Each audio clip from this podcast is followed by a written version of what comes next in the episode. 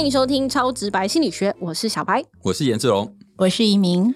干妈好，你好，你都已经几岁了，可以不要这样吗？你干嘛叫人家干妈啦？不是因为呃，我们上一集就是请移民老师跟我们分享一些呃教养的一些嗯观念想法，我觉得很棒啊，真的很想当他小孩。已经来不及，你可能要重新投胎。是是是，对对，相信听众朋友听完上一集也会有这种感觉，想要投胎吗？就是想要当他的小孩。是是是，那我也要叫一声干妈，干妈。是好，就是我们上一集有提到这个移民老师从一个心理学博士教职的过程，然后你跳槽到成为全职妈妈。对，那老师要不要继续跟我们分享一下？就是上次提到说选学校，嗯哼哼，然后到这个过程，然后你是不是没有了自己啊之类的，等等等。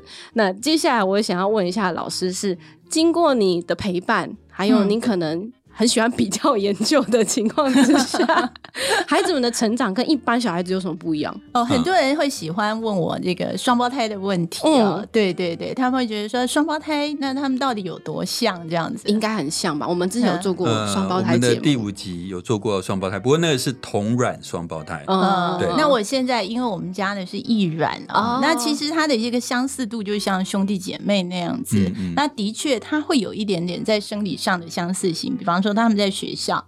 虽然他们是不同的性别，但是别人可以看得出来说，哎，你你跟谁好像？哦，真的不知道他们是双胞胎的话，嗯，所以他们就是兄弟姐妹的相似性啊。那呃，他们的笑点也会很接近，因为成长的环境相同，所以他们会觉得好笑的事情有很些接近。但是呃，跟同同班的同学可能也不一样。对对对对对，啊，然后还有就是智商的这个部分，其实我很无聊。我他小时候我带他去做过卫士智力测验。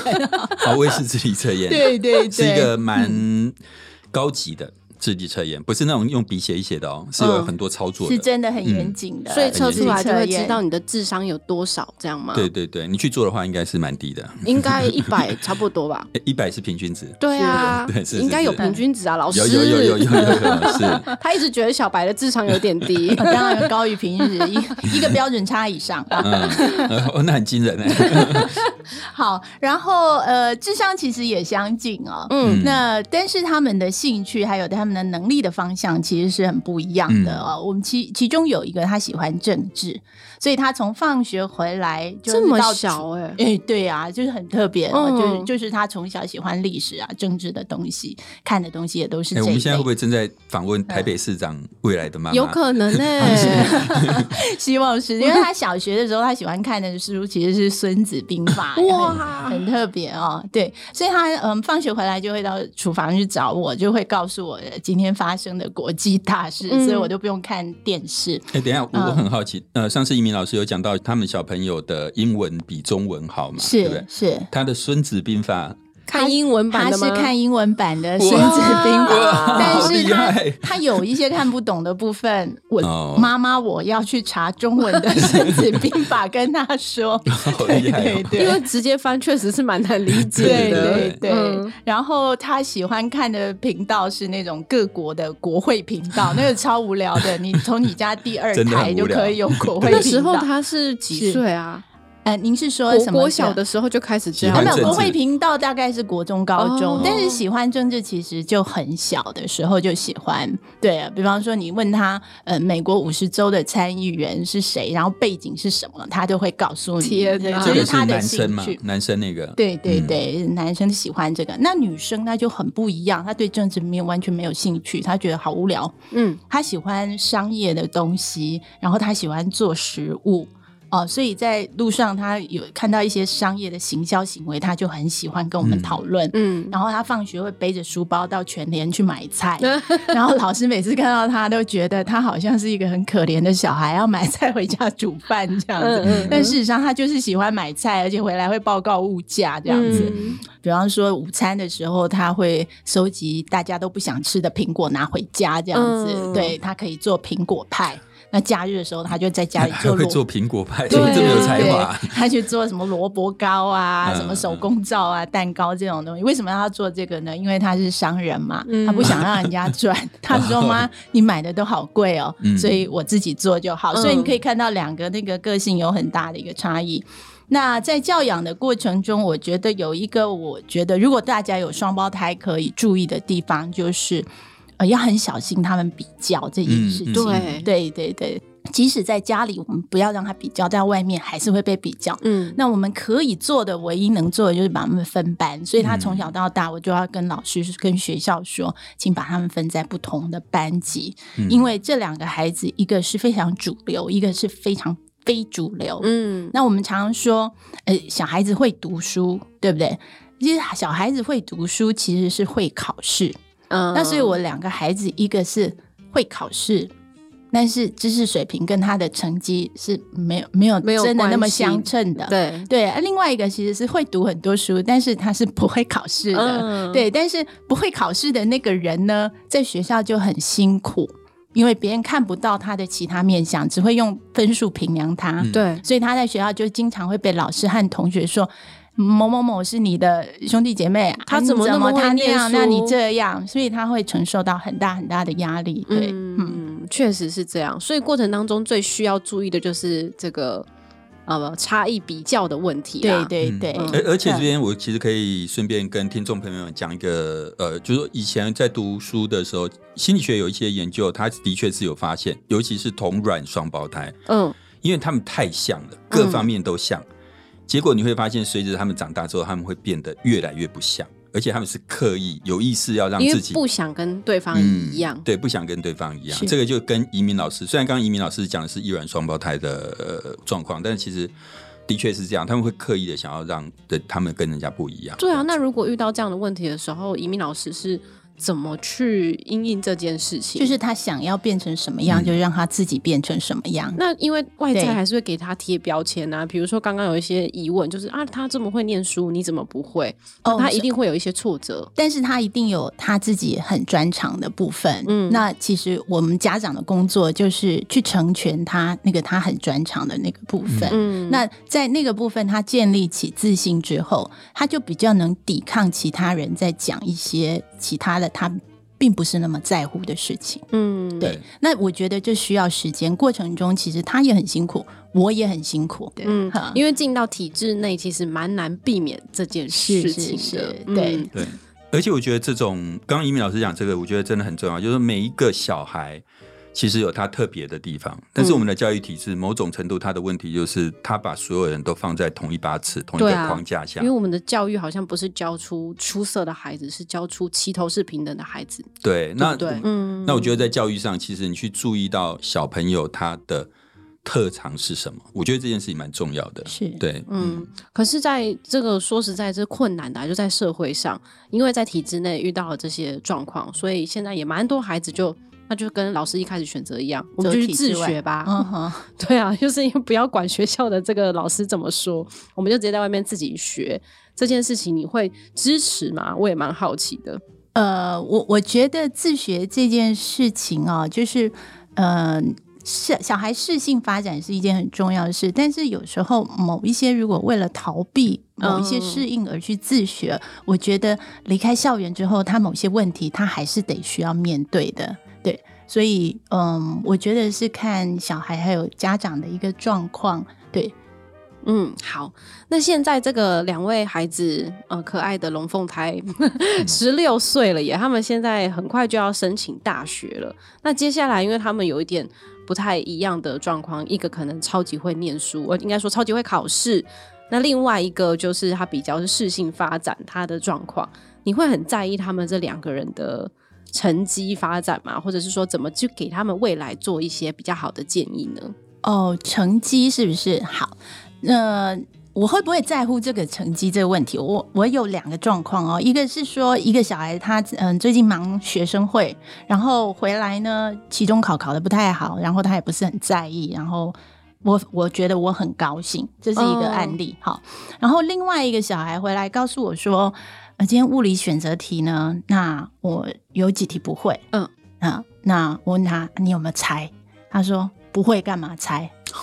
对，他就不猜。好，然后呢，他隔天呢要期中考，但是隔天也是在看那个美国期中选举，所以他不想准备期中考，他在看期中选举。嗯，然后他觉得美国的选区的划划分是不合理的，所以他就重新划分选区。他在忙这件事情。你有想过这个问题吗？没有，我连台湾的合不合理我都不知道，太早熟了。对啊，然后我就会有一点焦虑，我就会说你要不要复习一下这样子啊？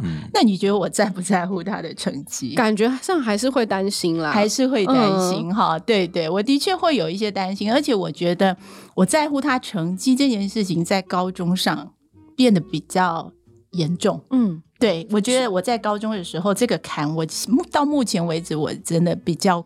说实在的，我比较过不去，是因为担心他们申请不到好的大学。对对对，因为申请学校要看学校的那个你高中的时候的 GPA，嗯，对，所以学校的那些东西你还是要搞定它。那虽然我们那个比较不太在乎成绩的那位孩子，大概他也可以维持在某一个还可以的程度，但是当父母的，就是有一些很讨厌的，就会觉得。你明明还可以嘛，你为什么不要把那些时间再多挪一些，让你的 GPA 更好呢？但是其实小孩子有他自己要发展的方向，他就觉得这件事情对他有更重要的、比 GPA 更重要的事情，他选择那样，所以他是一个比较偏食，学习食物也很偏食，嗯，学习也非常的偏食。对，所以呃，有时候我就会有这样的一个挣扎的自我对话啦。我觉得我比较可以接受的一个想法，就是比较能说服我自己的想法，就是他可以，他应该去他该去的地方。嗯，到时候他申请到什么学校，就应该是他该去的地方。那如果说他因为今天不太在乎 GPA，所以他申请到比较不是那么好的学校。那说不定他觉得同才没有办法给他一些智性的刺激的时候，他会转学到他想去的地方，所以好像我也不用那么那么的在意，就感觉生命会为自己找到出口。想法是这样，但是有时候看到周遭人都很拼的时候，尤其他所在的学校是一个非常竞争性很强的学校，有时候会感受到某一些压力在的。对，所以我也经常会摇摇摆摆这样子。所以那个心理学的。素养就很重要，开始要分析自己。没有，这是佛学的书，要定得下心来，跟心理学无关，跟心理学无关。对。那过程当中，因为呃，应该也蛮辛苦的。移民老师就是你要跟他们沟通，然后又要理解他们的不同，那你同时又跟自己对话。有没有一个状况是他曾经有？他们曾经做了什么事情让你觉得超级俩工？哦，当妈妈一定常常俩工，连自己的心理素质都过不去的时候，你怎么办？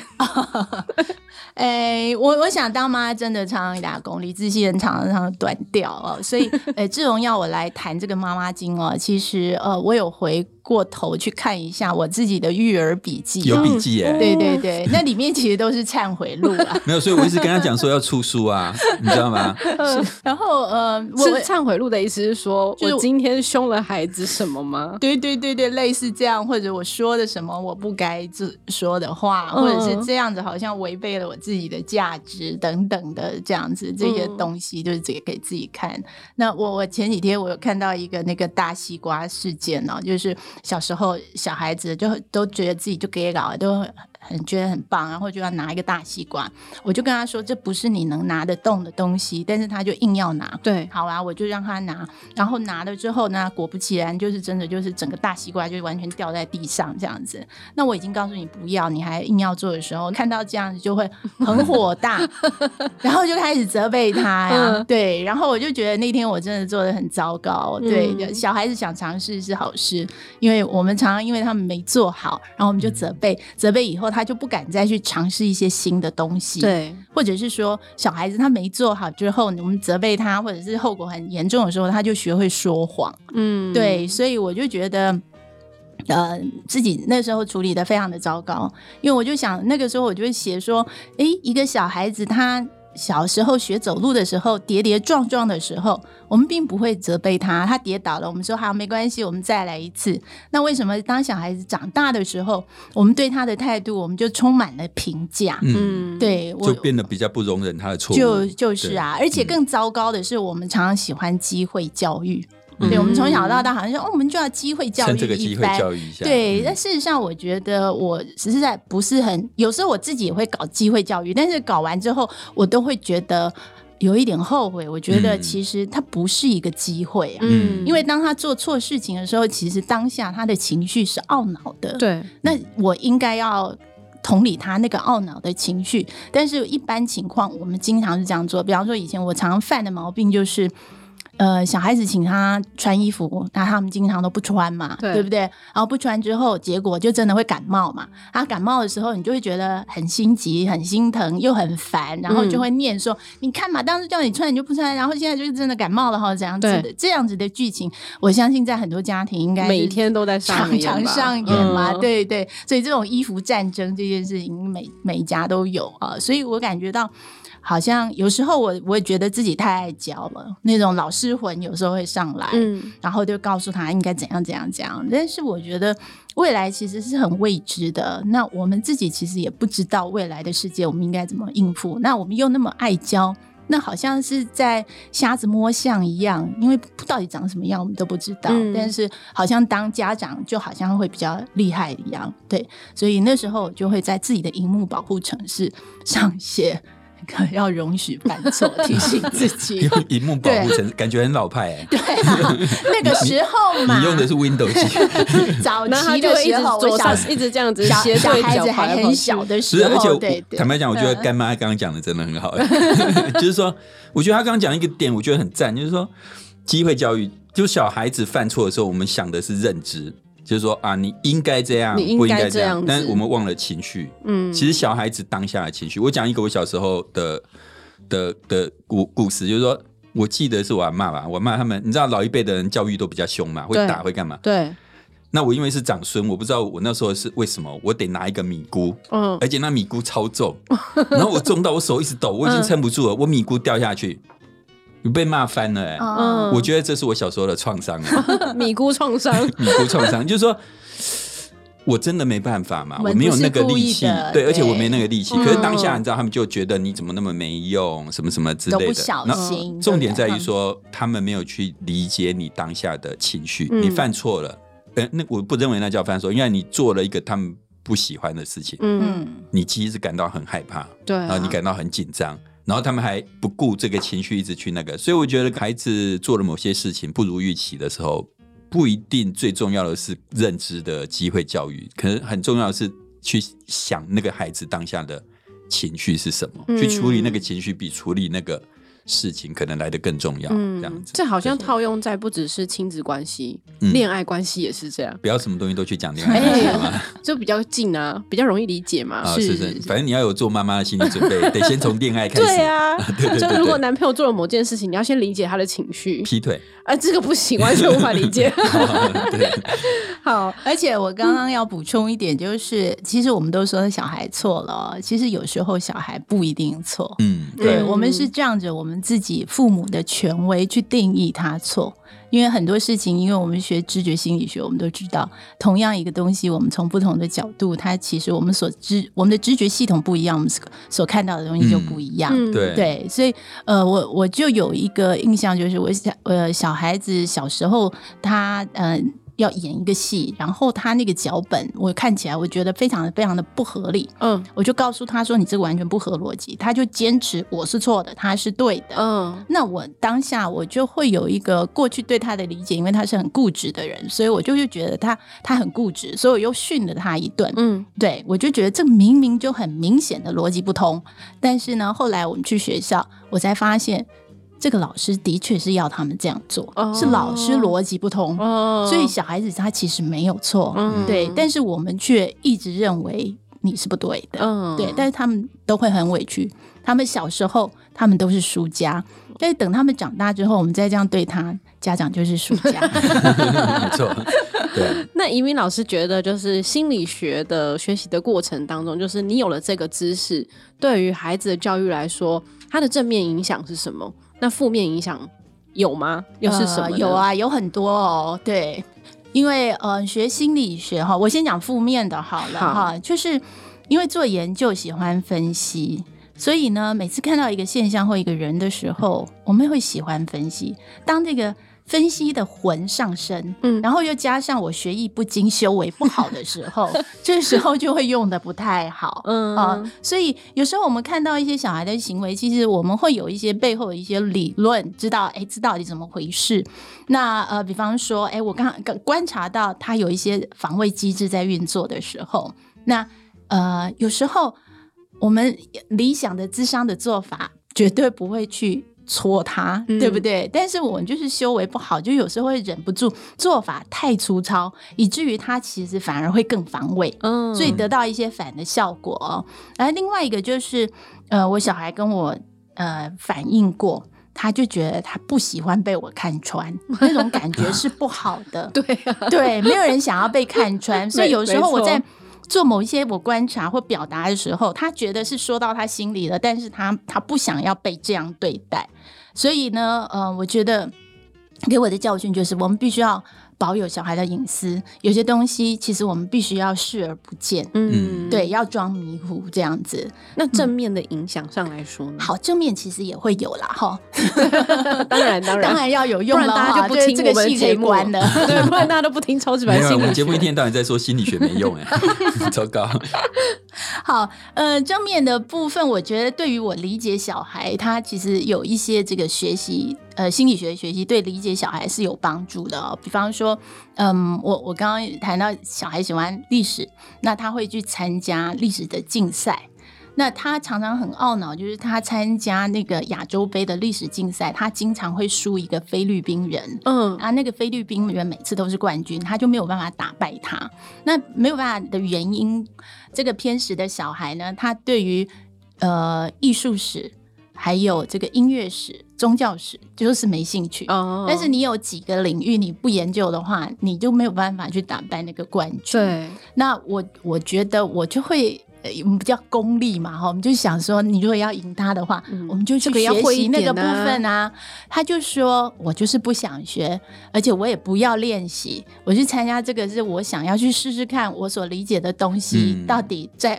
江湖上，他到底在什么等级？真正的样子。对对对，他说：“如果我为了比赛而特别去练习的话。”我会不喜欢这个东西，所以我不想要破坏我对历史的兴趣。嗯，那其实我一听我就就可以理解，因为我们过去心理学有一个概念叫 over justification，就是过度辩证，就是你原本对一件事情其实是你有很高的内在动机，那你为了一些外在的一个因素而做它之后呢，那你内在动机会降低。比方说，一个小孩子他可能对数学很有兴趣，那爸妈跟他说，你每次数学考一百分，我就给你一百块。对，那久了之后，这个小孩会觉得他做数学是为了那一百块，有一天你不给他的时候，他就说好，那我不做了。嗯，对对，所以那个数学的动机也会降低。所以我觉得，哎，心理学的这个知识帮助我在理解他可以更快速。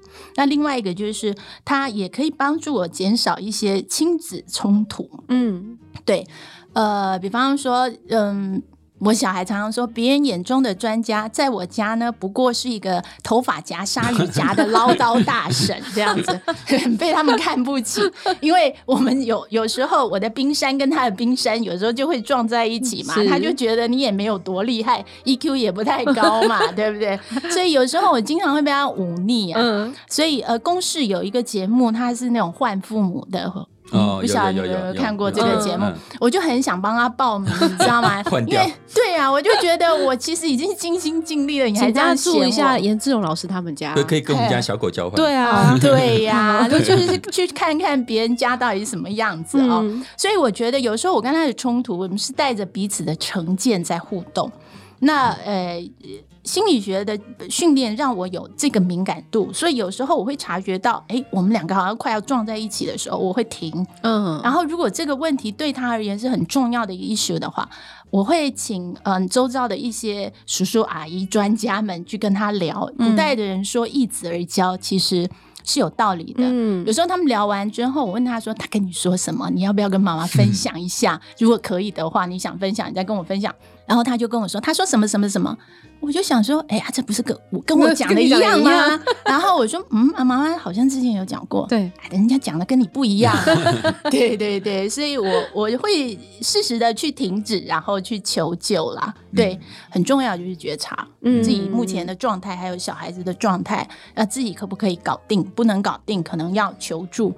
那呃，我比较幸运的是，周遭会有一些专家可以，朋友们可以帮忙。嗯，但是如果听众朋友没有的话，其实找心理师也是一个非常好的方式。也是，对对。不然就是留言，超直白心理学底下留言，也是这种老师解答。千万不要 留言，我们绝对不解答的。各位听众，不要听他乱讲。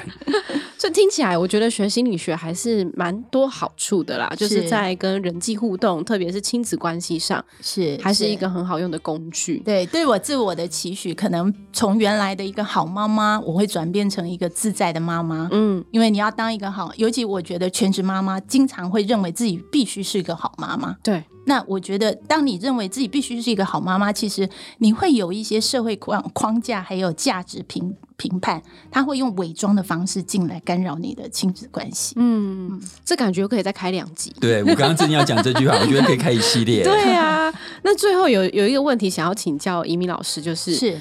因为之后孩子会长大嘛，像我那时候念大学的时候，我妈也是哭的稀里哗啦的，觉得我要离开家里，明明哎什么明明就离家里也没有多远，这样。那那接下来就是孩子们要离开上大学，要怎么样去调试自己的心理状态？因为毕竟是全职妈妈，生活重心都在孩子身上。是，相信听众朋友应该有有一些是这样子的例子。老师有什么建议吗？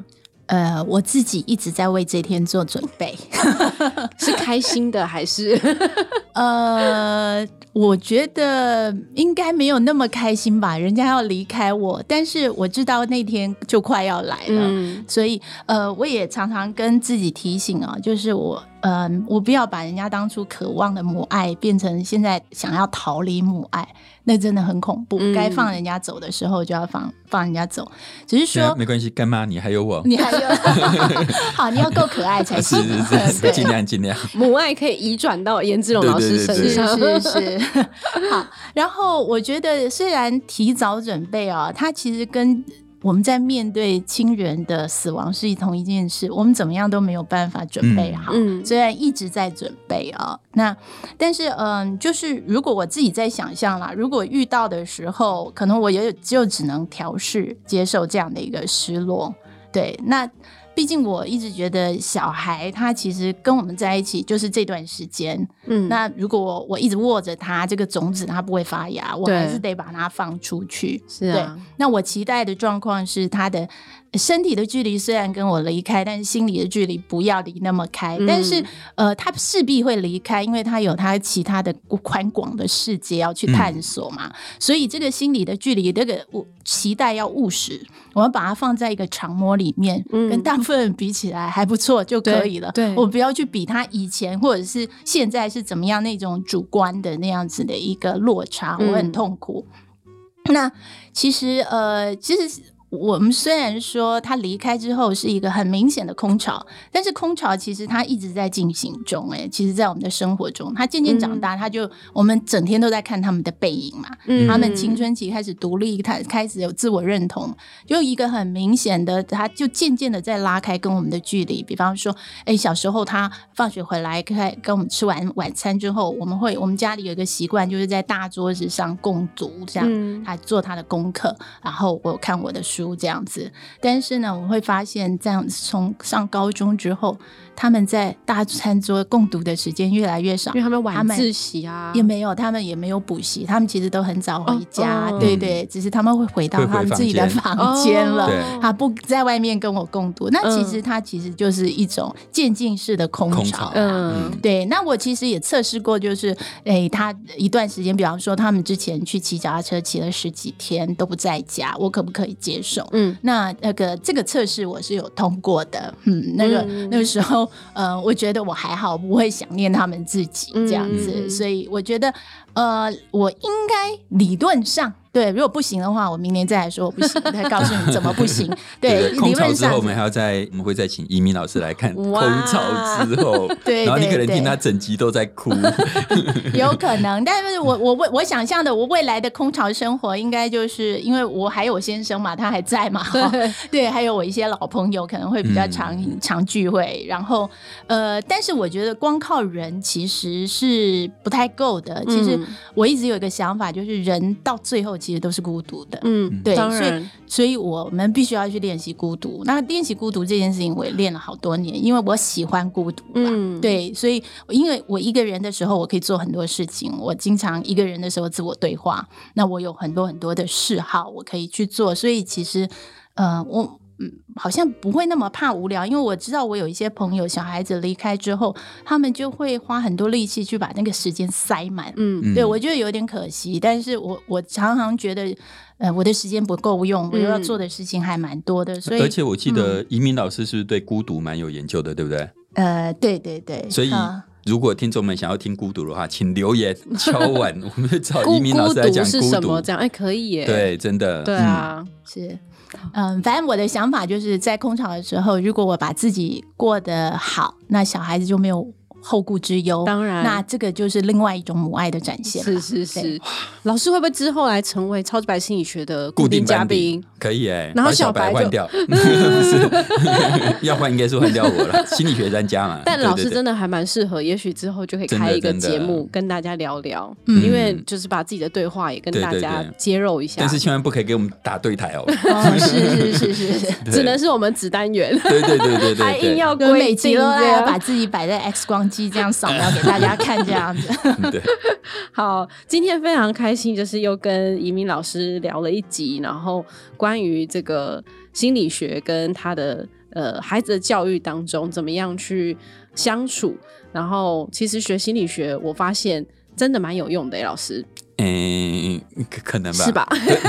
看人用，看人用。移移民老师用的很好了，嗯，然后我算是比较停留在知识的人。搞不好你跟严书记相处也运用了很多心理学，有有用过了，都失败了。对，他都不懂，他都不懂。对，好了，那也许有机会，我们还可以再请移民老师来跟大家聊聊更多的主题。嗯，好，希望今天的这个节目呢，大家听到这里也会很喜欢哦。那如果也愿意分享的话，我们希望大家可以订阅我们的节目之外呢，然后也可以帮我们按下五颗星的评分，然后同时呢，你们的留言我们真的每一则都有看到。那也希望呢，大家就可以留言跟我们做互动，让我们有持续制作节目的动力。那当然呢，我们有 IG 跟 FB，也请大家追踪分享，里面时常会有严志龙老师的 murmur，好一些有趣的 生活小事情也会跟大家分享。嗯，那也希望大家跟我们一起持续做公益哦，在节目介绍当中可以找到我们的捐款链接和我们一。一起帮助流浪动物喽！超直白心理学，我们下次见，拜拜。